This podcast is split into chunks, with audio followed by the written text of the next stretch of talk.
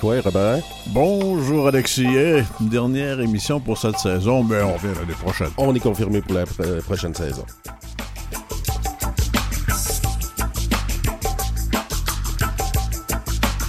En deuxième partie de cette émission, on reçoit un autre ami de l'émission, Richard Kistabiche. Oui. On va recevoir aussi Steve Gros-Louis pour venir nous parler du tourisme à Wendake. Un projet de haute technologie, hein, vraiment, vraiment intéressant. Et pour commencer, on a un invité qui a écrit 16 temps noirs pour apprendre à dire quoi? Philippe Némé-Nombré. Non, non, non, non, non. On n'a pas Philippe Némé-Nombré. On a le docteur Philippe Némé-Nombré. C'est bien ça, docteur? Écoutez, c'est ça depuis tout récemment. oui, ça. Quoi, docteur? Comment allez-vous? Ben, très bien, merci beaucoup de me recevoir. On a, on a lu tous les deux, Alexis et moi, on a lu ce livre-là avec plus que d'intérêt, avec du plaisir à le faire.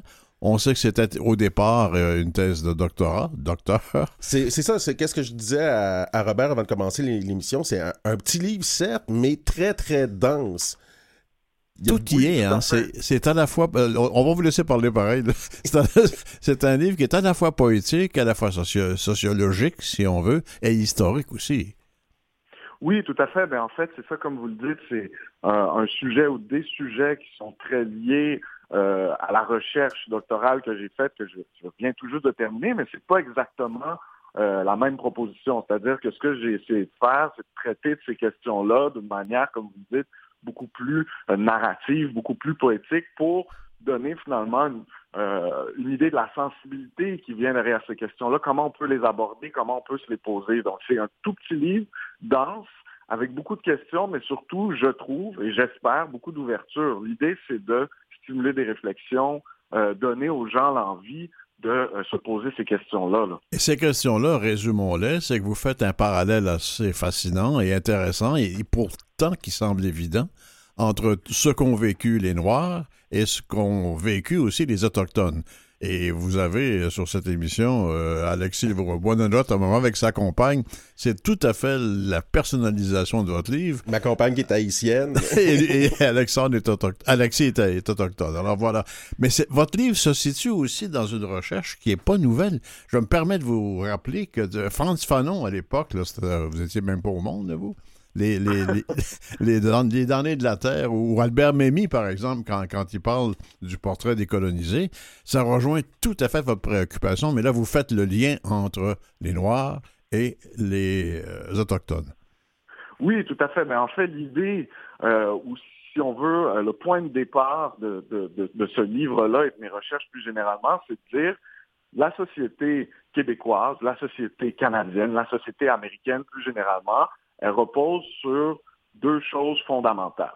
D'une part, évidemment, l'effacement des premiers peuples, mais d'autre part, et ça c'est quelque chose avec lequel on a un peu plus de difficulté à composer au Québec, euh, l'abjection noire, le euh, bon, qui, a passé notamment par l'esclavage, mais pas seulement. Et donc, si on prend euh, ces deux choses-là, évidemment, il y a des expériences similaires. Ce ne sont pas les mêmes du tout, elles sont distinctes, mais il y a plusieurs points euh, de rencontres entre ces expériences-là, euh, d'une part de manière très concrète dans la violence qui a été vécue, mais aussi dans la manière dont c'est euh, utile, nécessaire pour la société coloniale dans laquelle on vit. Donc, si on part de là, l'idée, c'est vraiment de dire, OK, on a accepté ça, le diagnostic est fait, comment est-ce qu'on se parle pour sortir finalement de cette situation violente? Comment est-ce qu'on se regarde? Est-ce qu'on s'écoute? Est-ce qu'on travaille ensemble pour aller euh, ailleurs, pour créer quelque chose. Et quand vous, dites, quand vous dites ensemble, c'est noir et autochtone.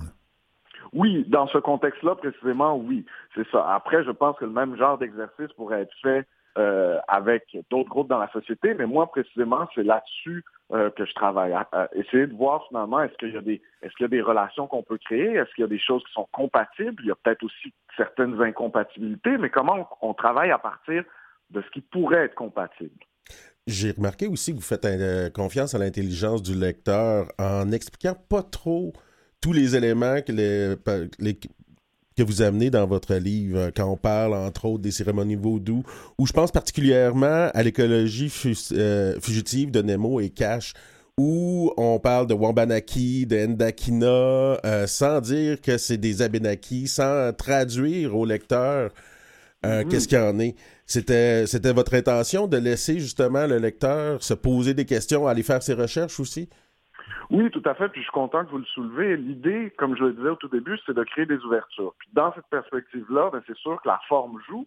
Puis pour moi, euh, de, de, créer un sentiment de ceci est normal euh, à dire de telle manière, ben, ça peut créer chez les lectrices et les lecteurs l'espèce d'impulsion d'aller se dire Ah ben si moi je connais pas ça, c'est mon devoir finalement de comprendre ce qui est, dit ici, ce qui est proposé là. Fait que oui, euh, il y a des choses qui ne sont pas dites ou expliquées au long dans l'intention de stimuler des réflexions, des questions, des ouvertures chez les personnes qui vont lire, très certainement.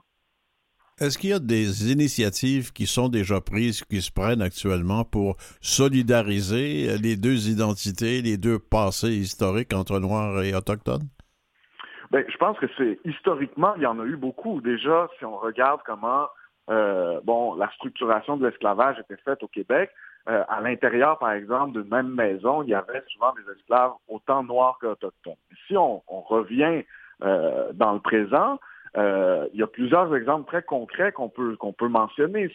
Pour vous donner un exemple tout, tout récent, ben, tout récent, de moins en moins, mais au moment de la crise d'Oka, de la résistance, il y a eu beaucoup de démonstrations de solidarité noire qui ont été euh, mises de l'avant. Plus récemment, quand on parle euh, au niveau des, manifestations qui ont été organisées pour dénoncer finalement le traitement des personnes autochtones dans le système de santé, il y avait des démarches des groupes antiracistes, surtout noirs, à, dans l'intention de se solidariser, comme vous dites, de, de participer euh, à ces efforts-là. Et inversement. Puis quand, quand on était dans la rue euh, aussi, au moment de Black Lives Matter ou des manifestations pour Joyce Echaquan, on pouvait sentir lors de ces manifestations-là cette solidarité-là, cette interconnexion de nos réalités.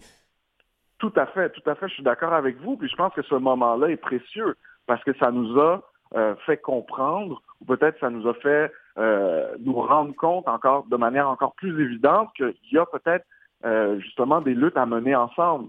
Donc oui, je pense qu'il y a des, des, des, des, moments très, très concrets, très, précis. Et moi, ce que j'essaie de faire, c'est de donner, si on veut, une sensibilité ou une théorisation à ces moments-là.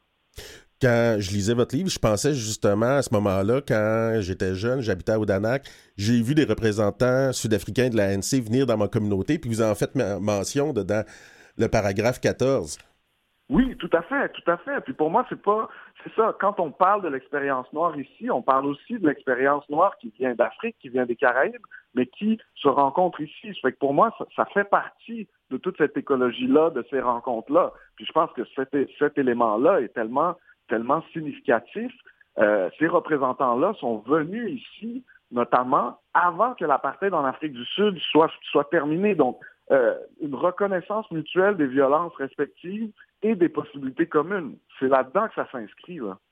Tout le, bout aussi sur euh, le vaudouisme, ou euh, moi je préfère dire les lois, parce que ma, ma belle-sœur est une mambo, donc je me suis retrouvé là-dedans en voyant les cérémonies qui, se, qui peuvent avoir beaucoup de, de, ressemblances aussi avec les cérémonies traditionnelles des, des, Premières Nations où on fait appel justement à ces esprits-là, à ces lois. Euh, j'ai même été euh, marié par Mademoiselle Tapage avec euh, ma conjointe haïtienne. ah ben écoutez, ben oui, tout à fait. Puis je pense que ça, il y aurait tout un autre livre à écrire sur les proximités spirituelles au sens propre, mais ça, un peu comme, comme, comme vous le faites, il y a plusieurs personnes après la sortie du livre qui sont venues me dire, écoutez, entre les communautés haïtiennes puis plusieurs communautés autochtones, il y a ces éléments-là, il y a ces proximités-là qui ont été créées par le biais de la spiritualité. Fait que pour moi, ça c'est euh, bon, évidemment, c'est un petit livre, j'en parle pas beaucoup, mais je pense qu'il y aurait beaucoup à faire, beaucoup à réfléchir à ce niveau-là, c'est certain. Qu'est-ce qui fait qu'un étudiant québécois comme vous, un jour, s'intéresse à un tel euh, sujet, à, une telle comparaison entre deux ethnies, deux cultures? Mhm, c'est une, excellente question, puis euh, j'y ai réfléchi beaucoup là, dans les derniers temps depuis la sortie du livre parce qu'on m'a souvent posé la question. Je pense que ça vient... Ben oui, puis ça c'est normal, mais pour moi, je pense que ça vient d'une question toute simple qui est euh, comment être ici? Comment être ici en tant que noir, en tant que personne qui est racialisée comme noire, qu'est-ce que ça implique d'être ici? Puis de fil en aiguille, ben, la question qui se pose, c'est qu'est-ce que ça veut dire ici? C'est pas seulement comment être ici, ça veut dire quoi être, ça veut dire quoi ici dans ce contexte-là? Puis là, toutes les réflexions qui émergent à partir de là, c'est sur quel territoire est-ce que je suis, euh, quelles sont les dynamiques violentes qui ont créé cette société-là, et ainsi de suite. Et donc, la question qui est devenue fondamentale pour moi il y a quelques années, c'est celle-là. Mais ça vient d'un questionnement tout simple qui a traversé autant mon adolescence que ma jeune vie adulte. Comment être ici, finalement? Comment comprendre la violence et la refuser et résister si on veut? En fait, c'est un livre sur les, conséquences perverses de la colonisation où qu'elle se soit exercée sur Terre. Oui, tout à fait. Je pense que c'est l'idée générale du livre peut être exportée. C'est-à-dire qu'on pourrait faire le même genre de, on pourrait regarder de la même façon des relations ailleurs dans le monde. L'idée, c'est de dire finalement comment est-ce que des personnes qui sont victimes d'une même structuration violente, qu'elle soit coloniale, qu'elle soit raciale, comment est-ce qu'on peut euh, entrer en relation pour y faire face? Fait que oui, je crois que c'est plus généralement euh, un format, si on veut, qu'on pourrait exporter, qu'on pourrait réfléchir ailleurs, très certainement. Cette perspective-là décoloniale, euh, comme vous le dites, s'applique à, plusieurs endroits. Est-ce que vous avez appris à dire quoi en 16 ans? Puisque le livre s'intitule comme ça, oui. Je pense que c'est un début, puis moi, j'essaie de le voir comme ça. J'essaie de le voir comme le début d'une démarche. C'est-à-dire que euh, l'idée, c'est de créer une posture noire pour entrer en relation. C'est pas de dire j'ai réussi, c'est fait, euh, bon, je, peux, je peux cocher la case. Je suis décolonisé. Exactement.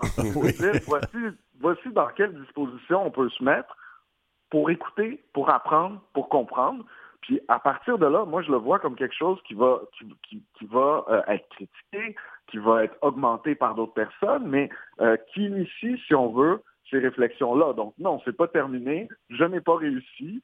je pense que c'est... Non, mais vous avez semé une très belle graine à pousser, par exemple. C'était l'intention. Écoutez, je voudrais absolument lire la quatrième de couverture. C'est pas long, ça se lit comme suit. Les brèches et les fissures, les gestes militants et les imaginations radicales se déplacent, se replacent, se recomposent, s'ajustent. Quelle sera leur texture? C'est votre texte, à vous de répondre. Leur texture, ce sera euh, quelque chose de nécessairement muable. C'est quelque chose qu'on va définir ensemble, c'est quelque chose qui va euh, évoluer dans le temps en fonction des contextes, fonction des situations qu'on va vivre respectivement et ensemble.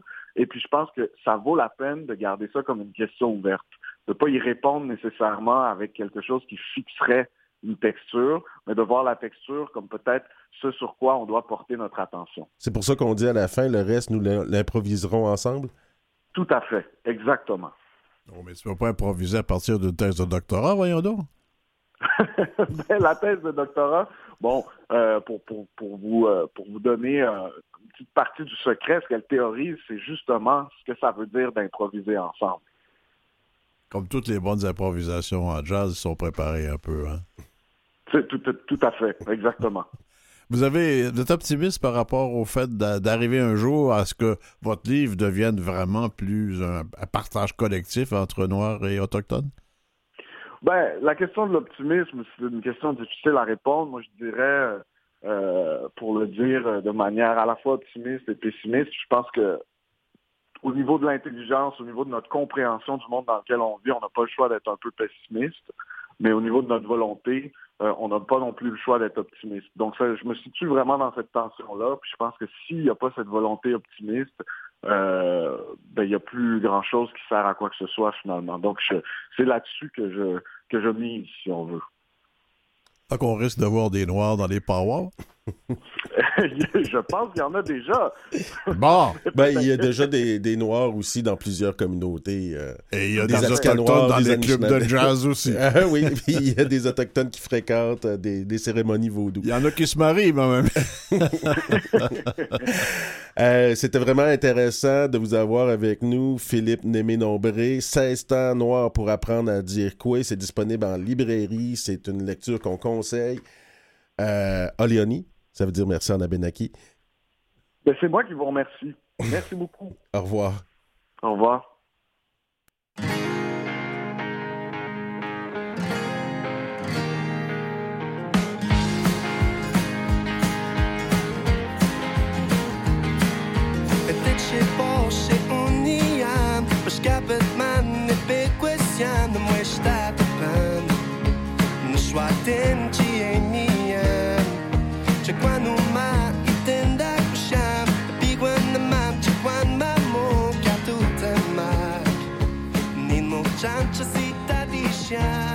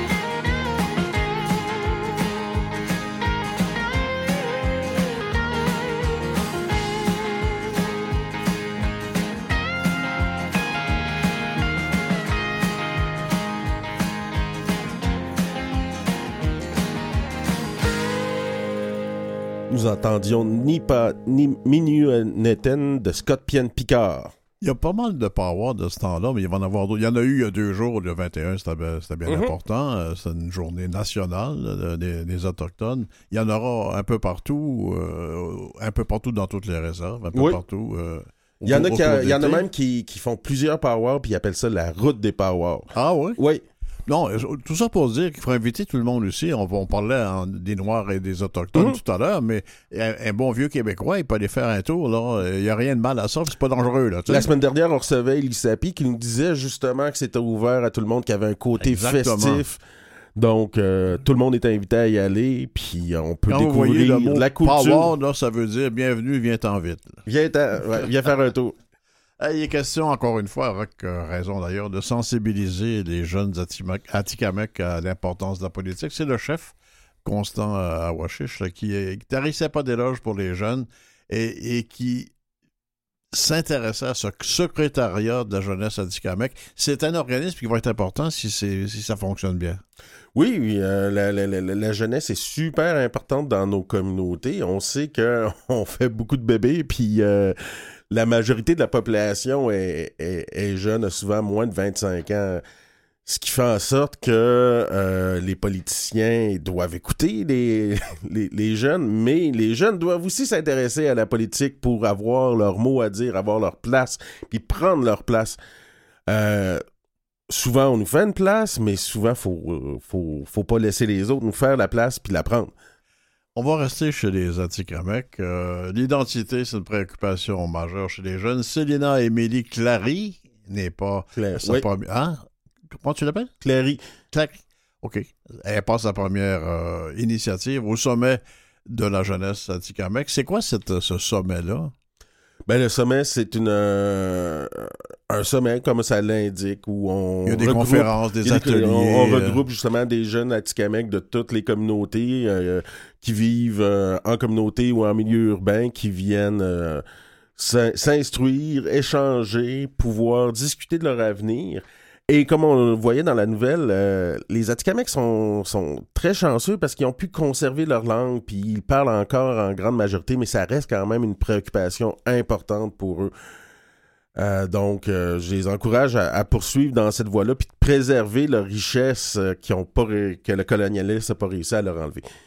Une mauvaise nouvelle qui revient constamment, constamment. là, la vie d'ébullition. Une Première Nation, là, on parle de l'Ouest. là. 10 000 jours. 10 000 jours. 10 000 jours, 27 ans et 4 mois. là. Tu dis, C'est quoi le problème? Il n'y a pas d'eau potable. En Amérique du Nord, chez nous. Euh, oui, ben on en a parlé souvent à l'émission. C'est assez Ça règle rien, là. Euh, le- les libéraux s'étaient fait- avaient promis en 2015 de régler le problème. On est sept ans plus tard et il reste beaucoup, beaucoup de communautés où il faudrait construire des usines d'eau potable. Mais par exemple, on se préoccupe de d'autres choses quand c'est plus payant. Tu sais, la ruée vers l'or blanc, là. On parle de lithium ici, là. Là, ça. ah, les, les de. de Les. Oui, je sais que tu le, que tu le prononces pas. Je dire, je suis pas là, moi. En Abitibi, à Longue Pointe. Parce que là, on veut, ils veulent en- entrer, participer à ce développement-là. Ben, il est temps. À un moment donné, il faut euh, que les, Premières Nations puissent au moins bénéficier un peu de, de l'exploitation de leur territoire. Puis du côté des minières, je pense que ça fait leur affaire aussi. euh, venant de l'Abitibi, je sais qu'il y a une grande, grande, grande, grande, très grande pénurie de main-d'œuvre. Les minières s'arrachent euh, les travailleurs les uns et les autres, donc d'avoir un nouveau bassin de population pour pouvoir combler ces postes-là, ça, ça doit être aussi bénéfique. Une population, mais pas pour l'exploiter cette fois-ci, là, pour qu'elle participe. Qu'elle participe, qu'elle travaille, qu'elle ait des bons emplois dans, dans, dans, dans ces choses-là, dans ces exploitations-là minières. Euh, mais tu sais, c'est drôle, hein, parce que on voit justement l'intégration, l'ouverture se faire en Abitibi maintenant parce qu'il manque de travailleurs. Il en manque autres. partout en plus. Ouais. Ça dit que c'est la chasse aux travailleurs. On pensait jamais connaître ça. Ça fait, des, ça fait des décennies, pour ne pas dire deux siècles, qu'on parle de chômage. Là, on est rendu, on a reviré ça bout pour bout. Écoute, euh, qu'est-ce qui se passe au, au sein de, de l'Assemblée des Premières Nations? Là, on conteste la chef. Tu peux-tu nous résumer ça un peu? Il y a deux versions. Euh, il y a l'exécutif euh, qui vient dire que Madame euh, Rosanne Archibald est venue déshonorer l'Assemblée des Premières Nations dans, ses discours, qu'il y aurait certaines pratiques lors de prières d'ouverture qui seraient pas acceptables. Et la version de Rosanne Archibald qui vient dire que on on fait toute cette pression-là, on, fait, on la suspend de ses fonctions et ainsi de suite, du fait qu'elle, elle voudrait faire le ménage euh, dans, dans cette organisation-là. Et tout le monde n'est pas d'accord. Et tout le monde n'est pas d'accord. Comme quoi, euh, c'est beau les prises de conscience de son identité, de son histoire, mais ça fait pas qu'on est d'accord toujours pour la façon de faire pour euh, ramener les choses là où ça devrait être. hein. Ah non, ben c'est sûr, ben on parle des Premières Nations avec euh, plusieurs intérêts qui peuvent être convergents, mais qui peuvent être aussi divergents. Partenariat, on avait déjà parlé un peu de 5 millions avec l'Hydro-Québec pour les femmes autochtones entrepreneurs. Ça me semble une bonne nouvelle, ça. C'est une bonne nouvelle. euh, Est-ce qu'il pourrait y en avoir un peu plus? 5 millions, ça doit Je être... suis jamais content. Ça doit être. Non, non, mais tu sais, faut, faut, faut, faut, faut tout mettre ça en contexte. euh, globalement, là, Hydro-Québec fait combien de milliards de profits avec l'exploitation des territoires des Premières Nations? Euh, 5 millions, oui, c'est une belle et bonne chose, mais euh, mettons, mettons le tout en contexte et on pourrait se dire que peut-être que ça pourrait être plus important comme contribution. J'écoute ta réaction, puis euh, j'ai couvert il y a déjà un bon bout de temps les en Afrique les problèmes du, du accès au crédit pour les femmes entrepreneurs, des petites entreprises. Ouais, on parle de microcrédit, entre autres d'initiatives de Eh, microcrédit dans cette nouvelle-là Et j'ai vu des gens faire des conférences de presse à Genève, à Paris, à New York là-dessus. Et tu allais sur le terrain en Afrique, là tu voyais ce que c'était, tu disais que sur 400 femmes dans cette petite ville qui est entrepreneur, deux y avaient accès. Formidable. on va voir. Selon les résultats, on pourrait évaluer euh, comme il faut cette initiative-là. Bon, ben écoute, c'est dans la même voie. Hein? L'ouverture d'un nouveau centre pour les femmes autochtones euh, à Gatineau? Oui. Pourquoi pas? Ben, c'est des besoins qui sont là, qui sont criants. Euh, on, on sait souvent que c'est difficile déjà pour beaucoup de femmes autochtones d'avoir accès à ce genre de ressources-là. Les centres pour femmes euh, qui sont là pour tout le monde sont déjà surutilisés, sont déjà pleins. Euh, il y a souvent des barrières linguistiques, culturelles qui peuvent faire en sorte que c'est encore plus difficile pour des femmes autochtones d'avoir accès à des ressources qui sont là pour la population en général.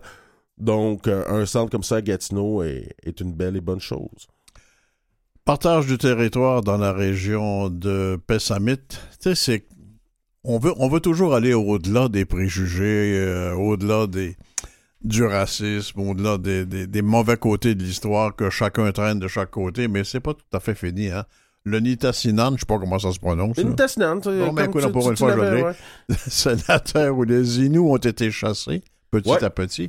Aujourd'hui, ils tentent d'en reprendre possession, mais de plus en plus de villégiateurs, et voici l'opposition blanc autochtone, s'y installent et apposent des pancartes propriété privée. Pourtant, c'est des bails euh, de location sur des terres euh, dites de la couronne. Des bails amphithéotiques pour 99 ans et 3 jours, là?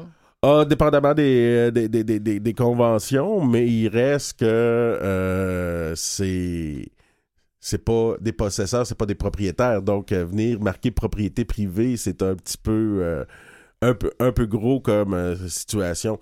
Puis, on voit cette situation-là arriver dans tellement d'autres territoires. Les Inuits, les Atikamekw, les Anishinaabe ont cependant quand même, on pourrait dire, la chance d'avoir la majorité de leur territoire sur des territoires qui sont dits de la couronne. Nous autres, les Abénakis, 95% de notre territoire a été privatisé. Fait que euh, si on va aller chasser, par exemple, il faut souvent demander la permission à un fermier ou quelque chose dans le genre avant de pouvoir accéder à notre territoire ancestral. On se retrouve dans la prochaine demi-heure, euh, Alexis. On va faire un tour à Wendake, un peu partout. Un petit tour en Abitibi aussi.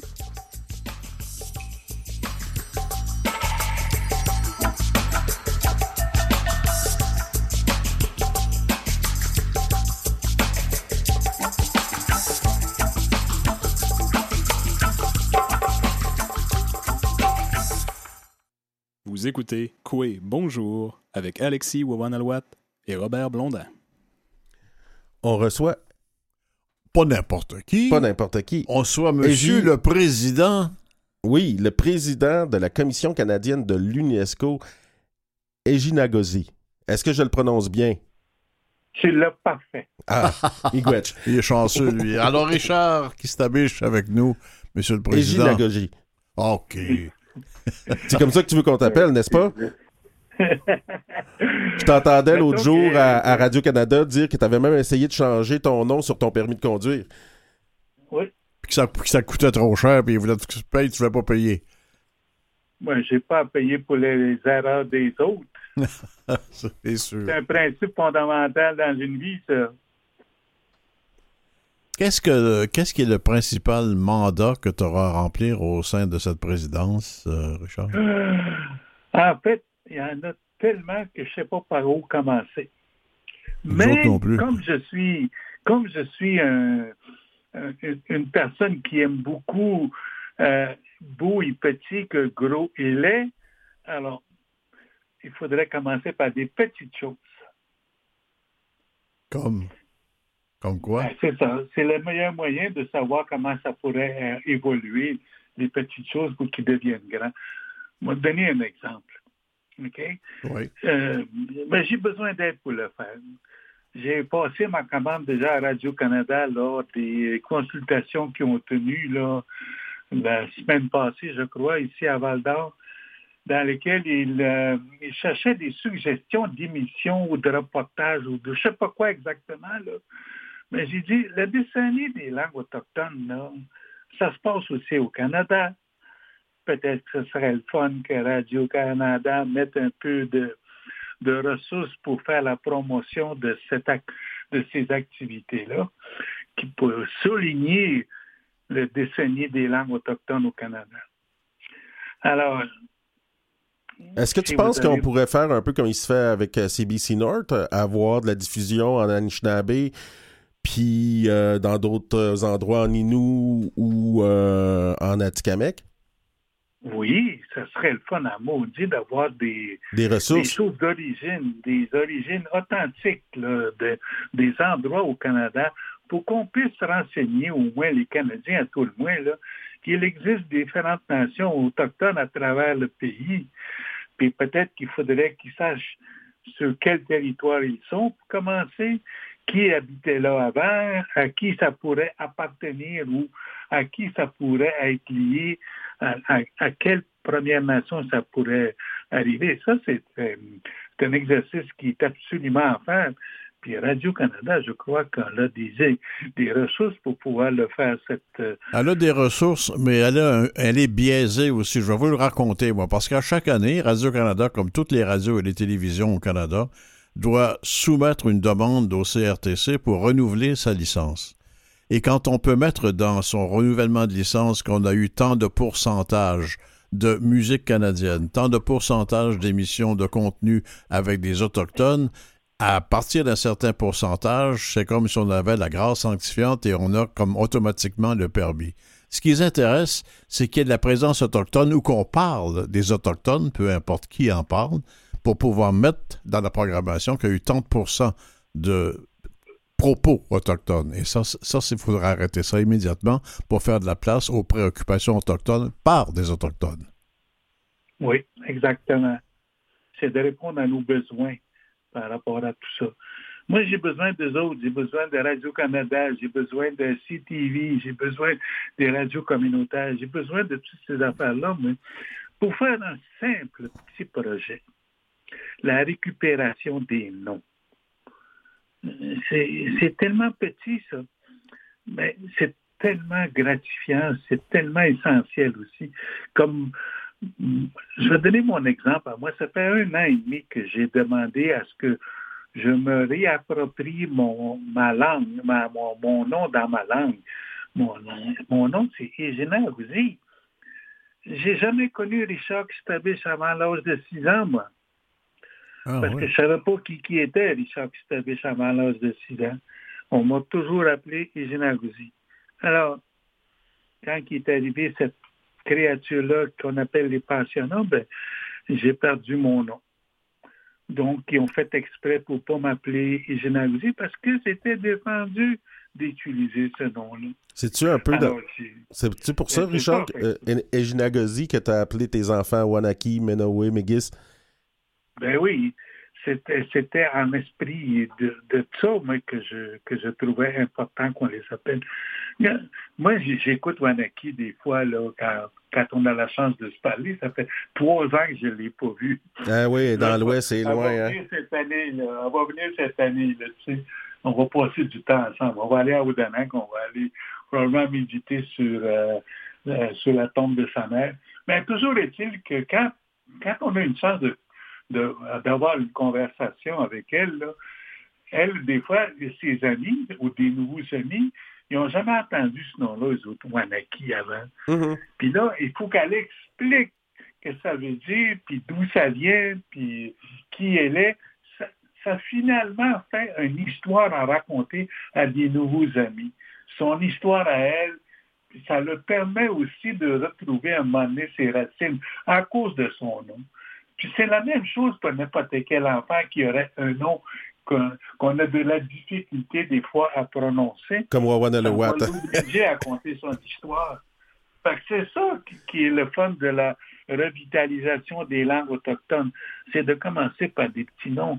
Il y, en a qui ont déjà commencé ça. Euh, au Manitoba, il y a une, jeune maman qui a nommé son, son enfant de, nom de, dans sa langue maternelle, puis le registre civil a refusé ce nom-là. Ben, moi, je peux te raconter mon histoire un peu, Richard. Euh, j'ai ma dernière, je l'ai appelée Anzalé.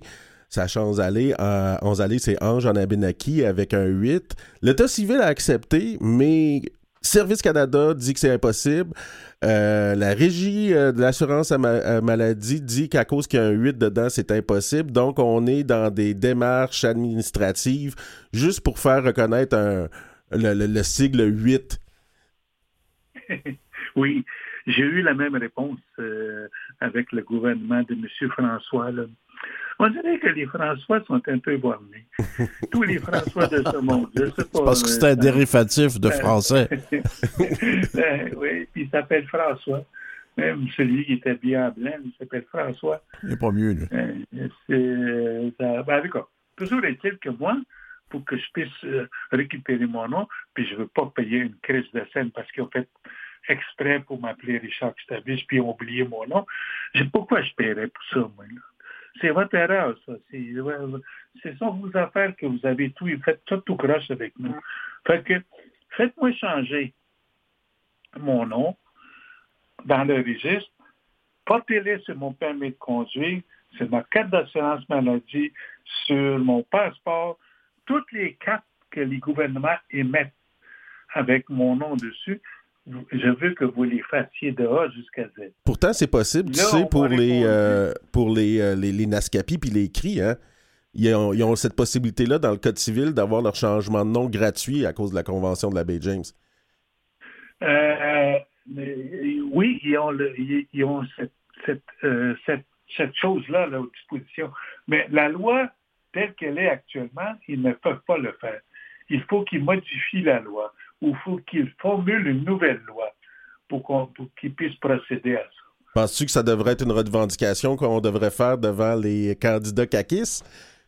Ben, c'est ce que j'ai fait hier. On une réunion avec différents CACIS puis différents députés. J'ai dit, là, vous êtes en vacances, là, vous êtes en campagne, là, mais ben, j'aimerais ça que vous reveniez pour mettre euh, loi numéro un, permettre le changement de nom à tous les Autochtones du pays.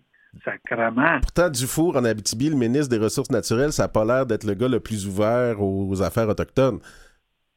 Ben, il a hérité de la statue de François. ben, tu tu parlais de François habillé en blanc, mais pour les Blancs, quand moi j'ai essayé aussi de donner à mes enfants des noms qui étaient renard, loup euh, ou ce que tu voudras, et c'est absolument impossible. Il fallait que les noms pour les blancs proviennent de la géographie, c'est-à-dire que ça soit un saint de l'Église catholique. Sans ça, tu ne pouvais pas avoir un prénom, là. Eh oui. Ça, ça te dit comment est-ce qu'il était taliban, hein? C'est la même chose, là, tu sais. L'influence de religion sur, le pouvoir politique, c'est, ça, ça n'avait aucun ni ni tête, ça, cette affaire-là. Nous autres, on n'aurait jamais fait ça, figure. On trouve ça étrange qu'ils soient aussi soumis euh, gang-là qui ont une autorité puis un pouvoir qui peuvent faire ce qu'ils voudraient faire avec nous, mais ils ne nous occupent pas. Ils n'ont pas d'écoute pour nous. Euh, dans les, belles et petites choses dont tu parlais, euh, est-ce que NIN à l'UNESCO, NIN, ça veut dire c'est je suis, euh, est-ce que c'est, c'était un, succès selon toi d'amener ça à l'UNESCO à Paris? Ben, ça n'a pas de bon sens comment ça a été une influence, à tout le moins, si c'est pas un succès. Quand on, fait, quand on réussit à faire descendre la madame directrice générale de l'UNESCO pour qu'il vienne voir ça, c'est quand même euh, c'est quand même gros parce que cette madame-là, euh, on la voit pas tous les jours, on, on la fait pas venir pour des pour des niaiseries, mais qu'elle ait pris le temps avec moi de parler pendant une heure de temps de cette exposition-là, mais hein, c'est plutôt parler de la langue que j'ai eu cette conversation-là avec elle. Puis euh, c'est vraiment quelque chose qui était marquant dans la boîte. C'était la créature d'UNESCO, là, c'est énorme, hein, là, des, affaires absolument époustouflantes, extraordinaires qu'ils peuvent faire. Mais pour ce qui est de cette exposition-là, d'avoir réussi à faire visiter personnellement à cette madame-là, moi j'ai trouvé que c'était un gros succès en soi. Richard, il y a... Oui. Y a-t-il moyen de. Oui. Ça a eu des répercussions ici au pays aussi. Fait que là, on, est comme en demande là, de ça. il va falloir, il va falloir faire NIN 2, euh, NIN 3. Je sais pas. Moi, je ne pense pas que j'ai l'énergie pour pouvoir faire deux et trois. Un, c'est en masse. C'est extraordinaire qu'est-ce qui ressort dans les communautés parce que là, on a commencé une tournée dans les communautés. Et Alexis, ça n'a pas de bon sens, les choses qui sortent parce qu'ils visitent l'expo, les souhaits qu'ils expriment, les, choses qu'ils disent. Là. Il, y a beaucoup, beaucoup, beaucoup d'émotions. C'est toutes des émotions à fleur de peau. Il y en a qui pleurent, il y en a qui rient, il y en a, il y a toutes sortes de réactions là-dedans. Ça inspire beaucoup. C'est vraiment extraordinaire.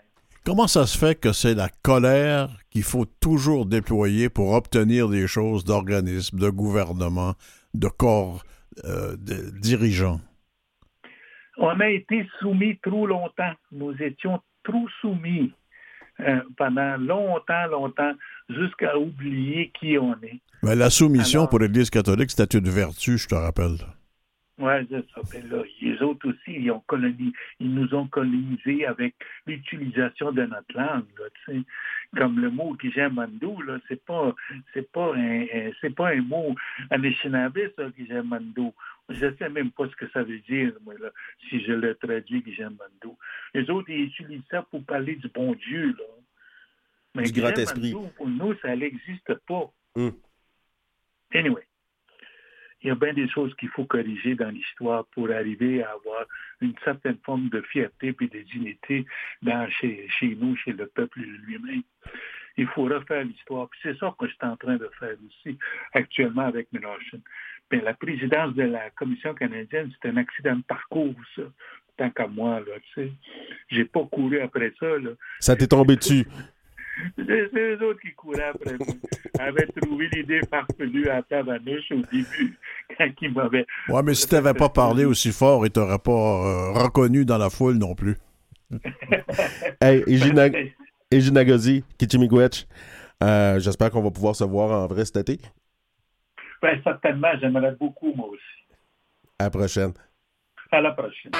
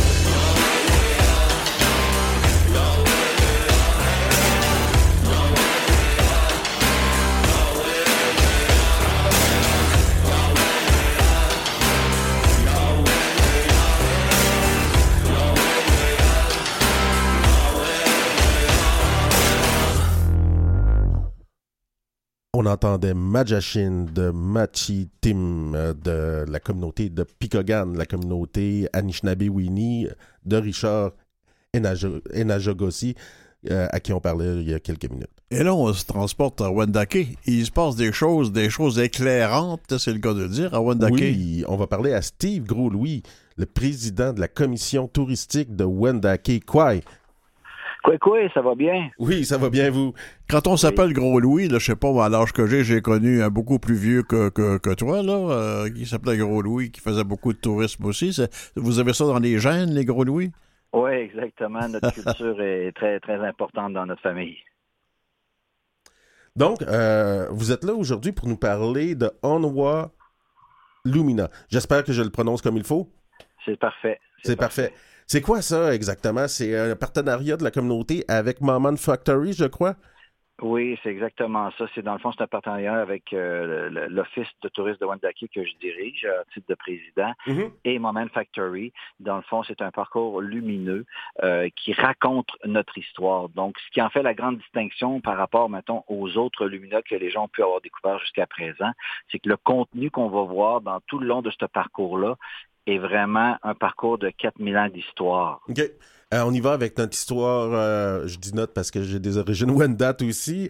Euh, on, on parle de notre histoire euh, mythique, notre histoire historique, euh, historico-historique, euh, académique, euh, ou un, un peu du mélange des deux, de la, de la création du monde sur le dos de la tortue, par exemple?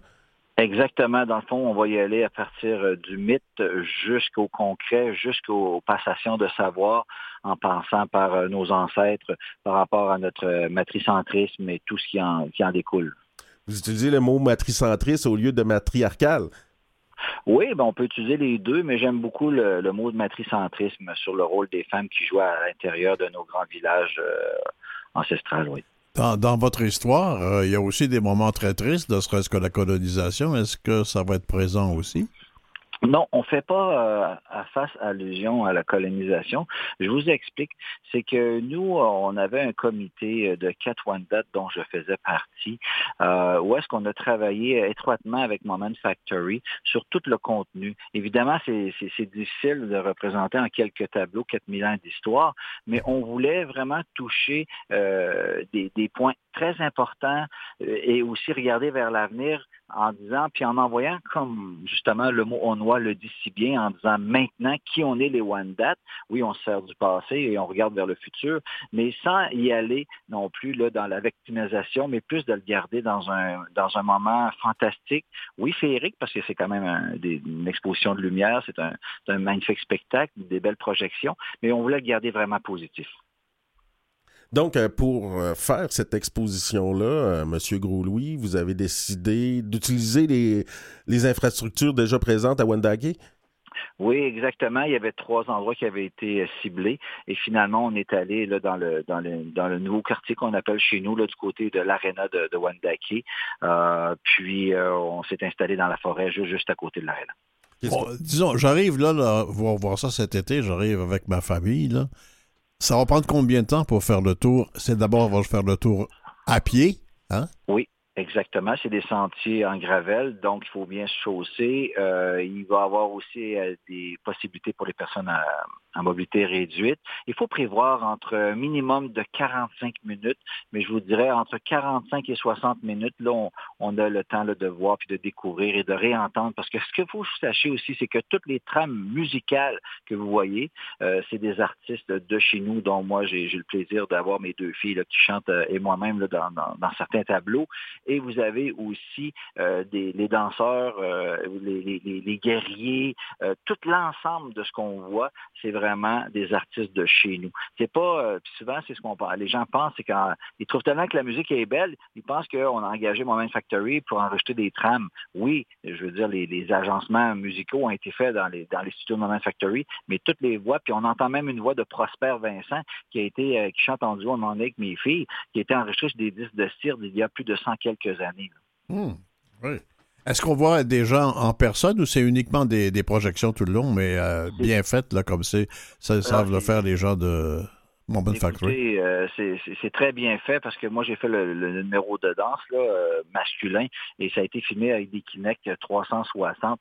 Donc, on a les pères sur des filets, des projections sur filets. Donc, les seules personnes vivantes qu'on voit, c'est des guides, donc tout au long du parcours, euh, qui sont là pour aider les gens puis donner des fois des explications. Mais tout ce qui est du contenu, c'est tout que de la projection les trames sonores, euh, est-ce que c'est euh, diffusé par euh, des, haut-parleurs ou on, y va là avec notre téléphone et on peut suivre sur le parcours les différentes trames sonores dans nos écouteurs?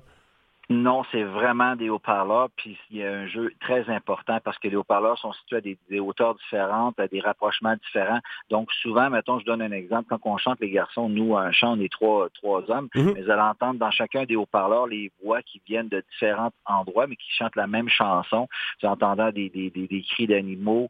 non, non, c'est le, le, son est très, très important. Moi, ce que je recommande aux visiteurs, c'est d'ouvrir leurs yeux, d'ouvrir leurs oreilles, mais aussi d'ouvrir leur cœur parce qu'ils vont découvrir ce qui est le peuple Wendat. Cette euh, stratégie d'avoir justement quelque chose de très moderne qui vient raconter euh, notre histoire, c'est c'est quand même, euh, j'imagine, dans, tout ce renouveau de, le tourisme à Wendake, on, pouvait voir dans le passé qu'il y avait une certaine folklorisation du, euh, tourisme où on essayait de répondre à Wendake à, la demande européenne. Puis aujourd'hui, dans votre volonté, c'est vraiment plus d'avoir quelque chose d'authentique, d'original qui représente ce que vous êtes aujourd'hui.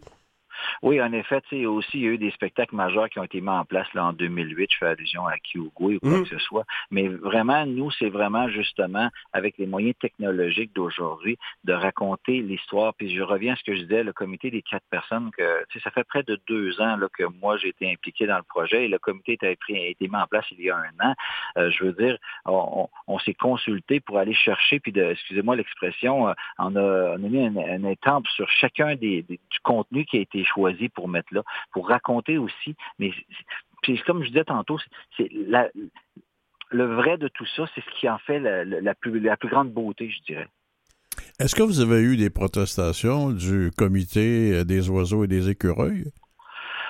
non, mais on a eu quand même les, euh, les écologistes qui sont passés là pour s'assurer que euh, les milieux humides avaient été respectés. Puis, tu sais, je veux dire, nous, en tant que Première Nation, euh, on, se soucie très bien de notre, de notre environnement et de notre nature.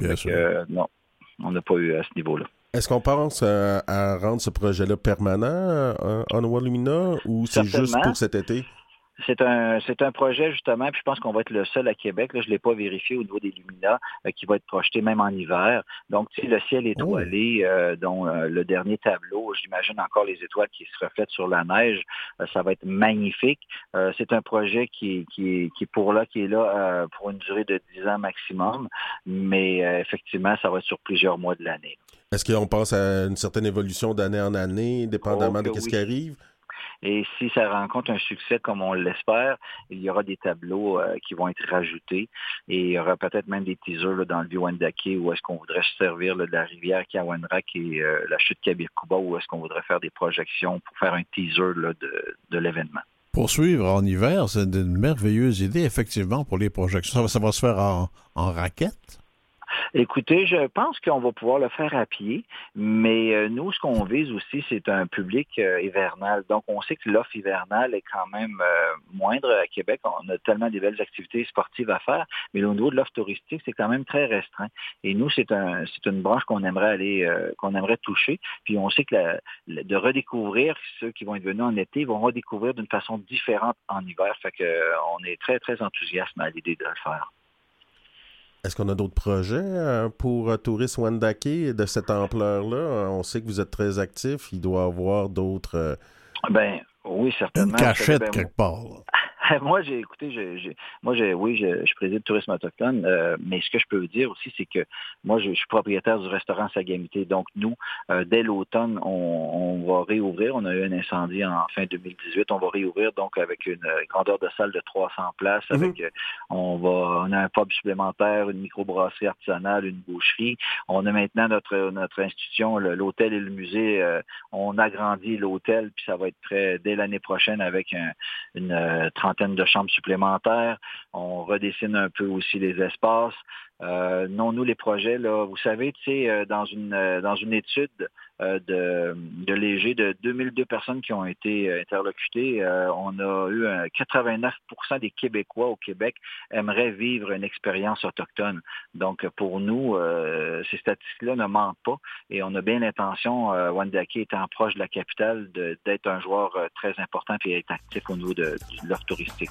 Steve Groulouis, je vous dis Tianwak. Tiens à vous de m'avoir invité. Et au plaisir de visiter cette, euh, cette nouvelle initiative formidable Merci. Et d'aller manger à la Sagamité. Ben oui, on sait bien. Honnête, merci beaucoup.